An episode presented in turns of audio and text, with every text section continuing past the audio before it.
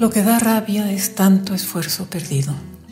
Ocupamos un continente y medio, desde el desierto que abraza Ciudad Juárez en la frontera con Estados Unidos hasta la neblinosa Ushuaia, que de todo el mundo es el poblado más próximo a la Antártida. Somos un universo multicolor de más de 600 millones de seres humanos, hechos al esfuerzo, con hambre de progreso, dotados, la mayoría, de una incomprensible disposición al buen ánimo. Sobrevivimos a unas economías que trepan lentamente y vuelven a caer en el pozo de la inequidad y la inflación. Llevamos un siglo y otro poco de lucha por la igualdad y la democracia. Dictaduras vienen, dictaduras van, pero nunca se ha dejado de empujar el cambio.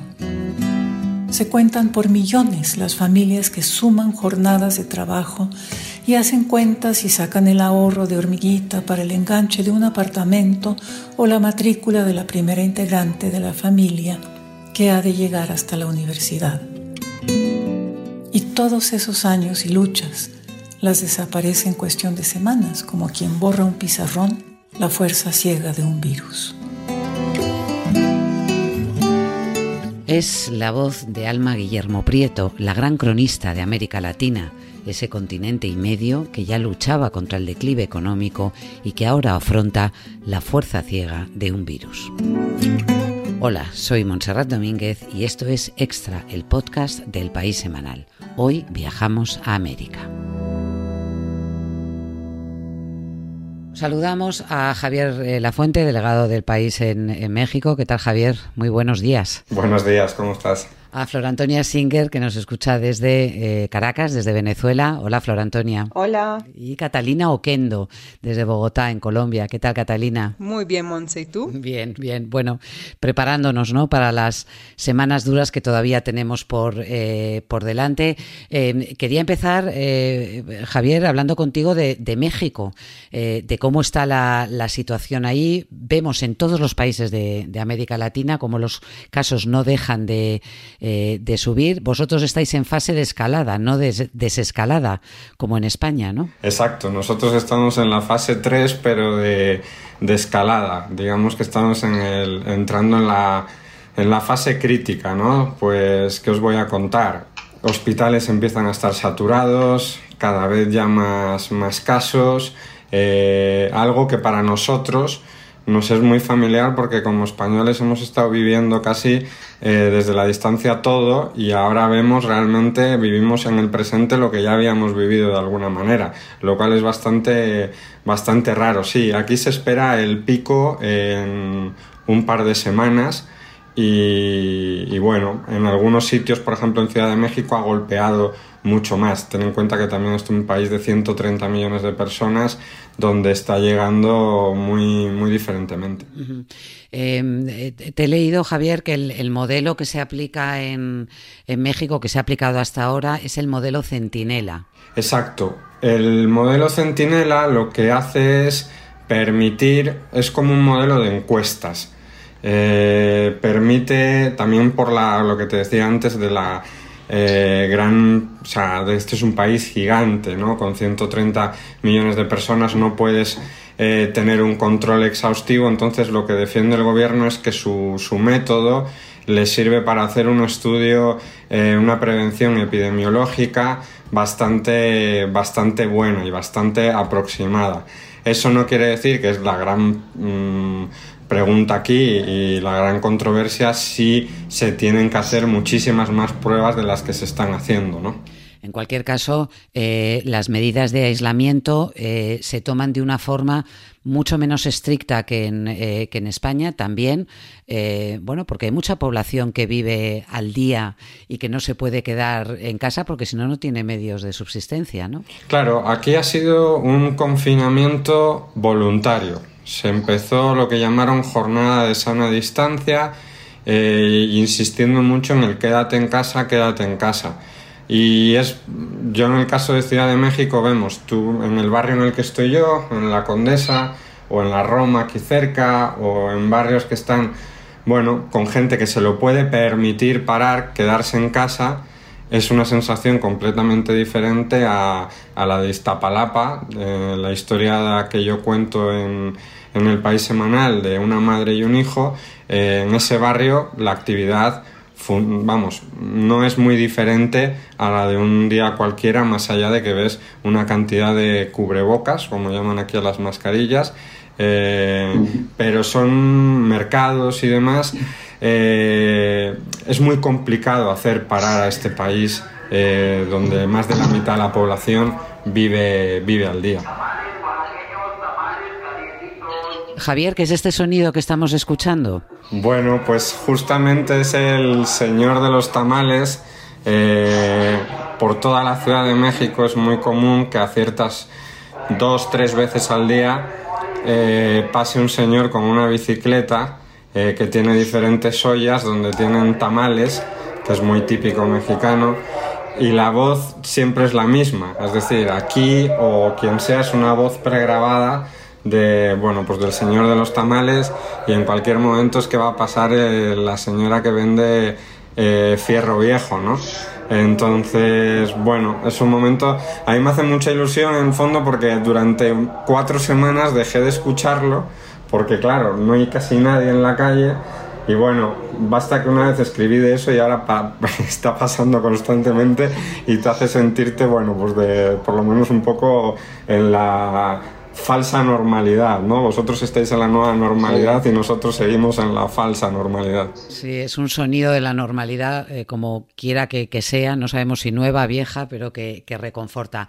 Eh, nos contabas que habías estado con Margarita y con su hijo, eh, que hacen comida, cocinan comida y la llevan a un, a un colegio. Claro, mucha gente como ella, que es un tipo de comercio informal, que es muy habitual en, en, en México, una parte muy importante del Producto Interior Bruto, ellos no ingresan, si no venden la comida que preparan cada día, mientras estén los colegios cerrados, directamente no tienen ingresos para vivir. Pues ha sido un poco estresante el hecho de que no podemos salir a trabajar, no tenemos ingresos para poder sacar los gastos que necesitamos aquí.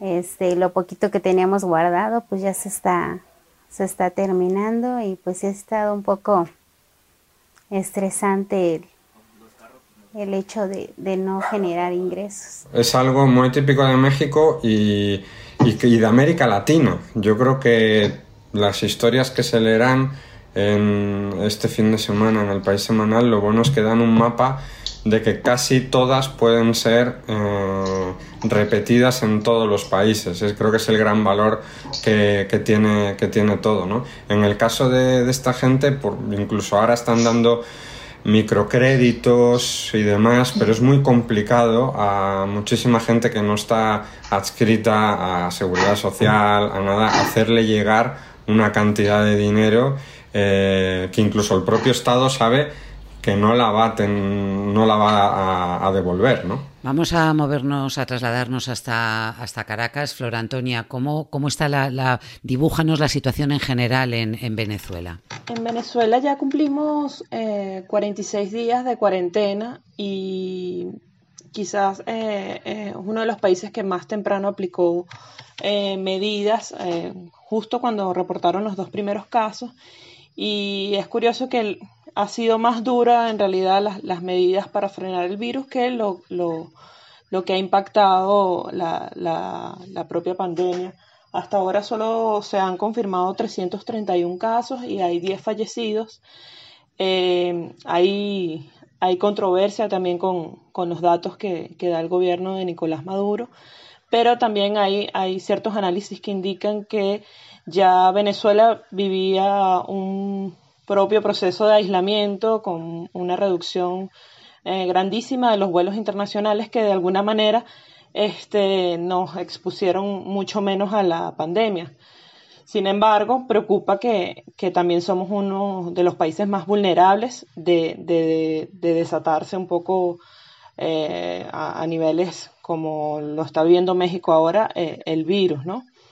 Eh, tenemos un sistema sanitario terrible y eh, además hay una crisis de servicios muy, muy fuerte y desde hace varios años. el acceso al agua es muy complicado en, en la mayoría del país, no solo en los barrios pobres. Y eso, que es una medida fundamental para, para la higiene, eh, está comprometido actualmente en Venezuela.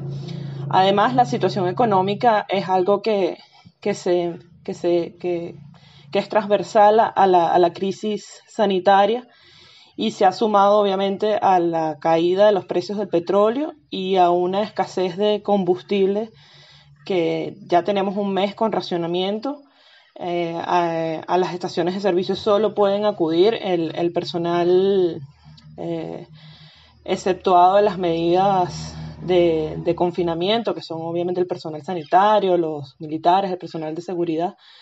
Y eh, en realidad todo el país está está parado más por el combustible que, por la propia pandemia. Bueno, ahorita con el tema de la gasolina es como difícil porque la mayoría de yo que trabajo con moto eh, no le despachan porque tiene que tener un justificativo o algo para que te puedan despachar gasolina.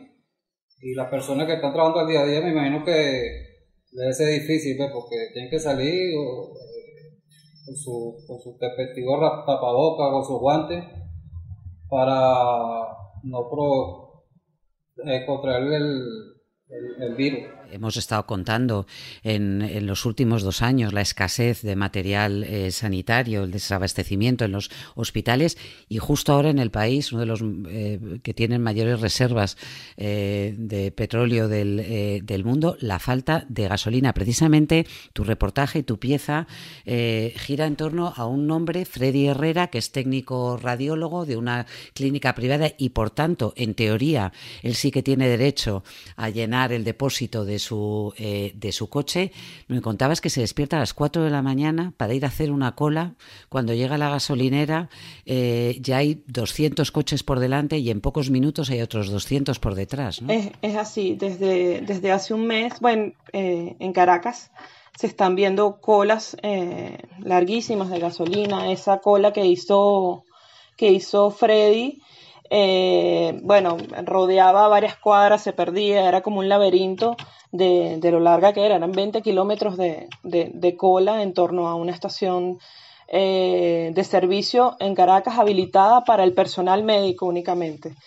Y bueno, eh, es, algo que está experimentando Caracas, pero que el interior viene padeciendo, el interior del país, las provincias, desde hace un par de años en, que bueno, todo el colapso de la industria petrolera eh, venezolana ha, ha, llevado a que no, no tengamos ni siquiera eh, la capacidad de producir el combustible que consumimos. Es terrible porque en una situación de, emergencia general como la que estamos viviendo, sin ni siquiera los servicios esenciales, eh, eh, por supuesto el sanitario, pero el alimentario, los servicios públicos, Caracas es una ciudad inmensa.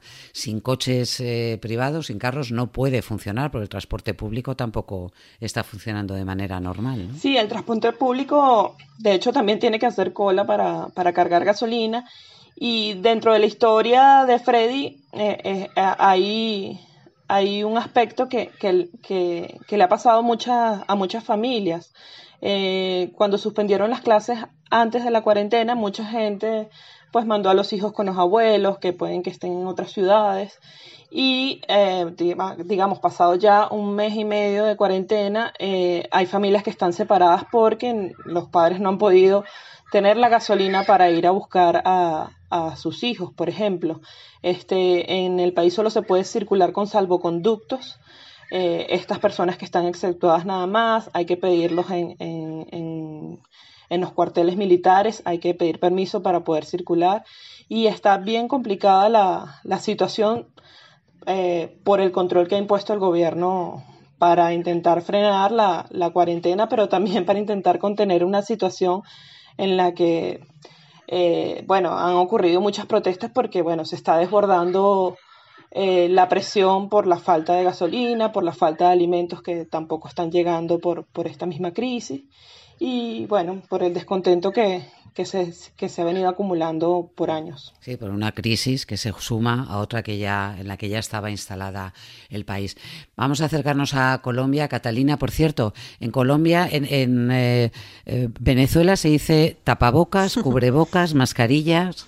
Acá también se dice tapabocas. Así que esa es la, nuestra nueva normalidad. Un montón de gente en la calle con, con tapabocas. ¿Cómo está Colombia, Catalina? Bueno, nosotros estamos como en una sensación de suspenso porque sabemos que no ha llegado el pico que se espera para finales de mayo y principios de junio pero al mismo tiempo se empieza a hablar como de una reactivación económica gradual. esta semana particularmente empezó a salir más gente a la calle, empezó a salir el sector de la construcción y paulatinamente el de la manufactura. Entonces es una mezcla muy extraña porque estamos superando los 6.000 casos ya más o menos y, tenemos por supuesto casi 300 muertes, pero... Eh, pero al mismo tiempo está esta sensación de, que la situación económica está presionando fuertemente eh, y el gobierno nacional está tratando de hacer las dos cosas al tiempo, con una presión eh, de los gobernantes locales que no sé si se esté dando en otras ciudades, pero acá ha sido muy marcada y, y, ha hecho que las alcaldías, digamos en este caso la de Bogotá, tengan muchísimo poder de decisión y así que cada ciudad está viviendo como esta, esta pandemia de una manera muy, muy particular. Eh, estamos esperando también como el incremento de las pruebas, que por ahora no son muchas, pero lo más fuerte acá ha sido la expresión de pobreza, de, de la cantidad de gente que, igual que en Venezuela y, y en México, tienen unos niveles muy altos de informalidad de, Colombia, de distintas eh, ciudades y de barrios eh, de Bogotá, nos llegan esas imágenes eh, de unos trapos rojos colgando desde los balcones, que son señal de que la familia que está viviendo allí necesita alimentos urgentemente.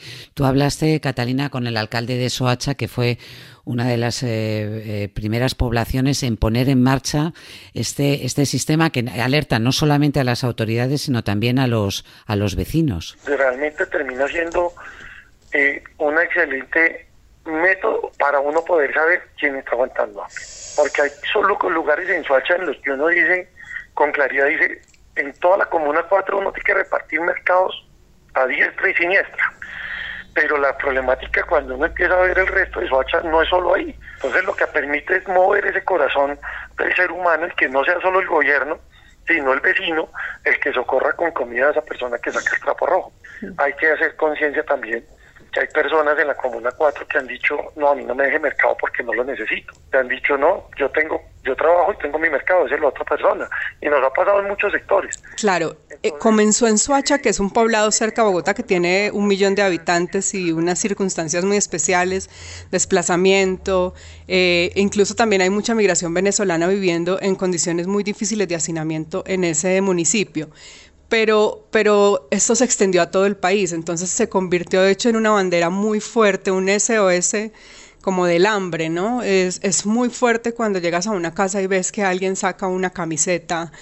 Incluso a mí me partió el alma ver una, en una de las historias que contamos un disfraz de, de Flash rojo que se convierte en una bandera de, de, de este, esta señal de auxilio, ¿no? De, que inicialmente era para los vecinos, pero ahora también se convirtió en una señal de protesta.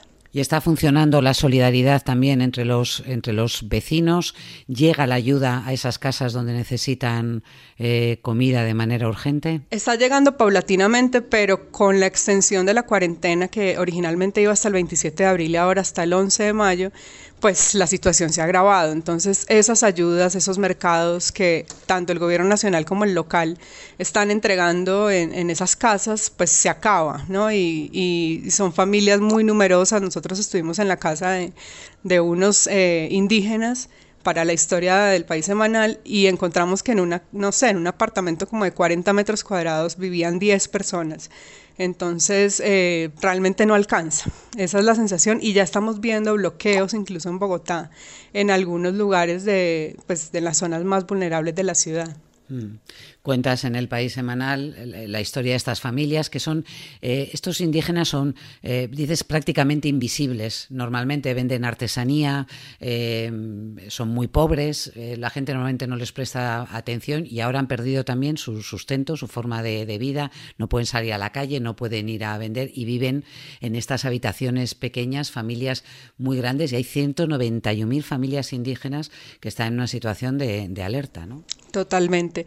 Yo incluso sentía que era una doble invisibilidad, porque si bien en las, eh, digamos, en tiempos normales están en las calles tejiendo sus collares, la gente ni los mira, ahora ni siquiera están en las calles eh, y lo que encontramos es que ellos a pesar de todo siguen tejiendo en, confinamiento con la esperanza de que cuando todo esto eh, pues pase ellos puedan volver a, vender sus collares y, a estar otra vez en las calles. Pero además eh, hay una cosa muy particular y es que viven en pagadiarios que son como unos hoteles los que pagan unos 5 dólares por día y en muchos casos los están expulsando porque no tienen con qué pagar esos 5 dólares paga diarios, qué expresión, ¿no? Es la paga diario y la vida diaria, o sea, la vida al límite exclusivamente con lo que puedes sacar de tu trabajo en una sola jornada.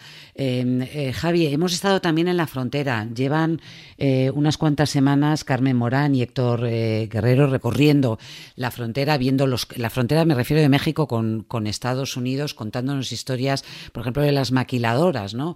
las trabajadoras de las, de las empresas que quieren, que se sienten inseguras. Trabajo aquí en electrocomponentes y estamos pasando una situación muy grave. Nos quieren mandar con el 50% a la casa y eso no, no nos merecemos, queremos el 100%.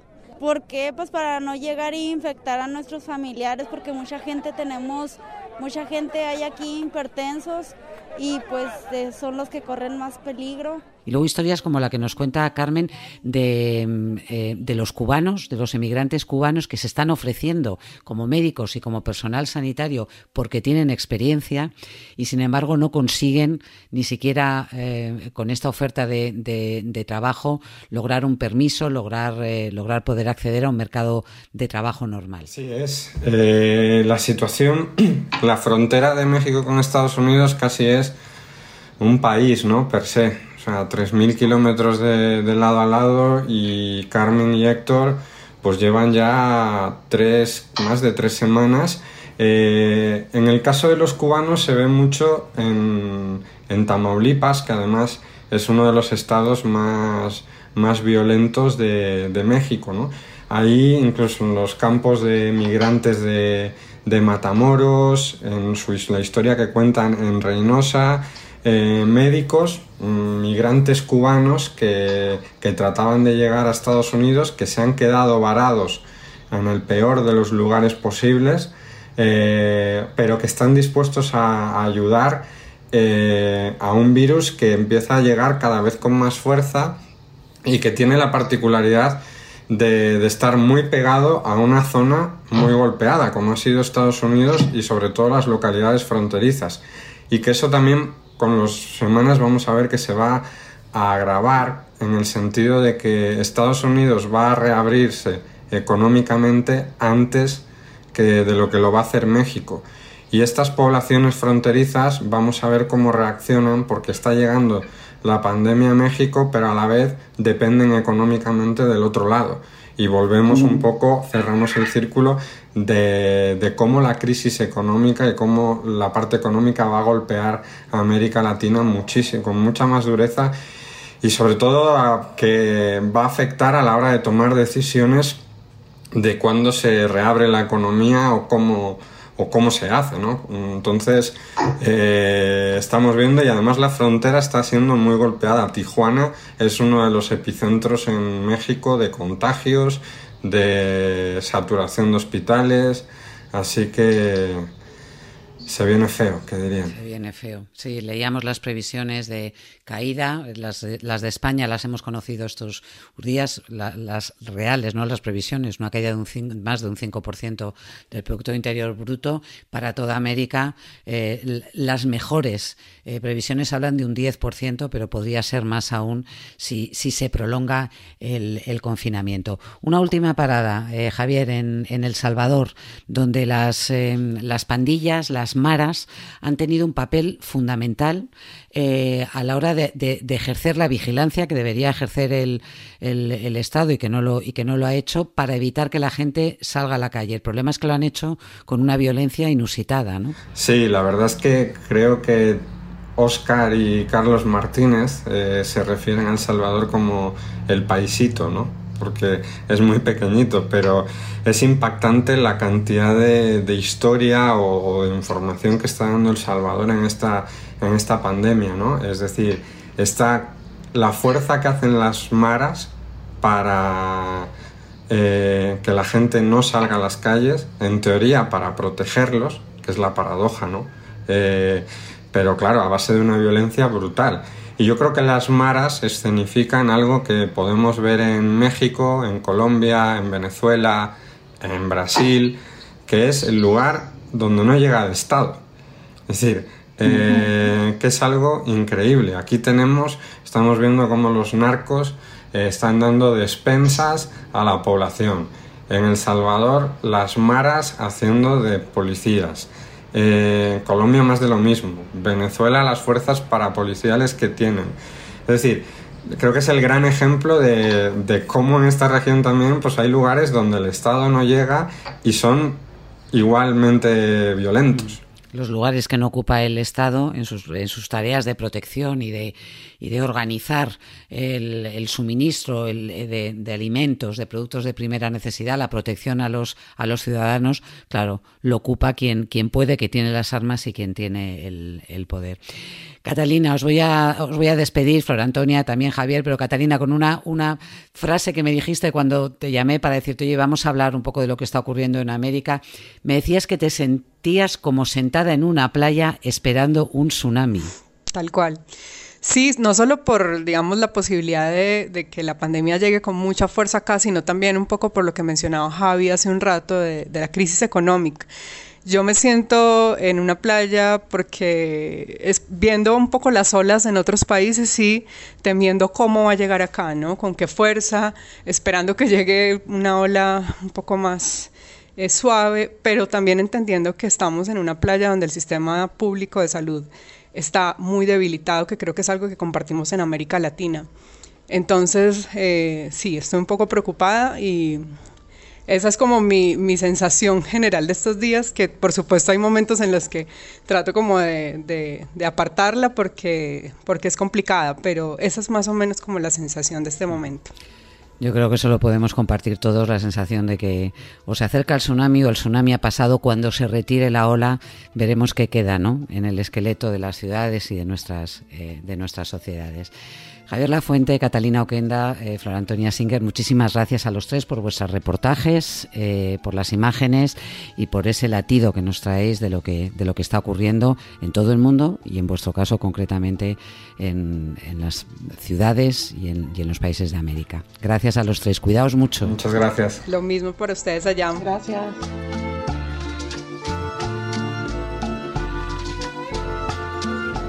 Hasta el momento, América Latina es uno de los continentes menos afectados por el coronavirus.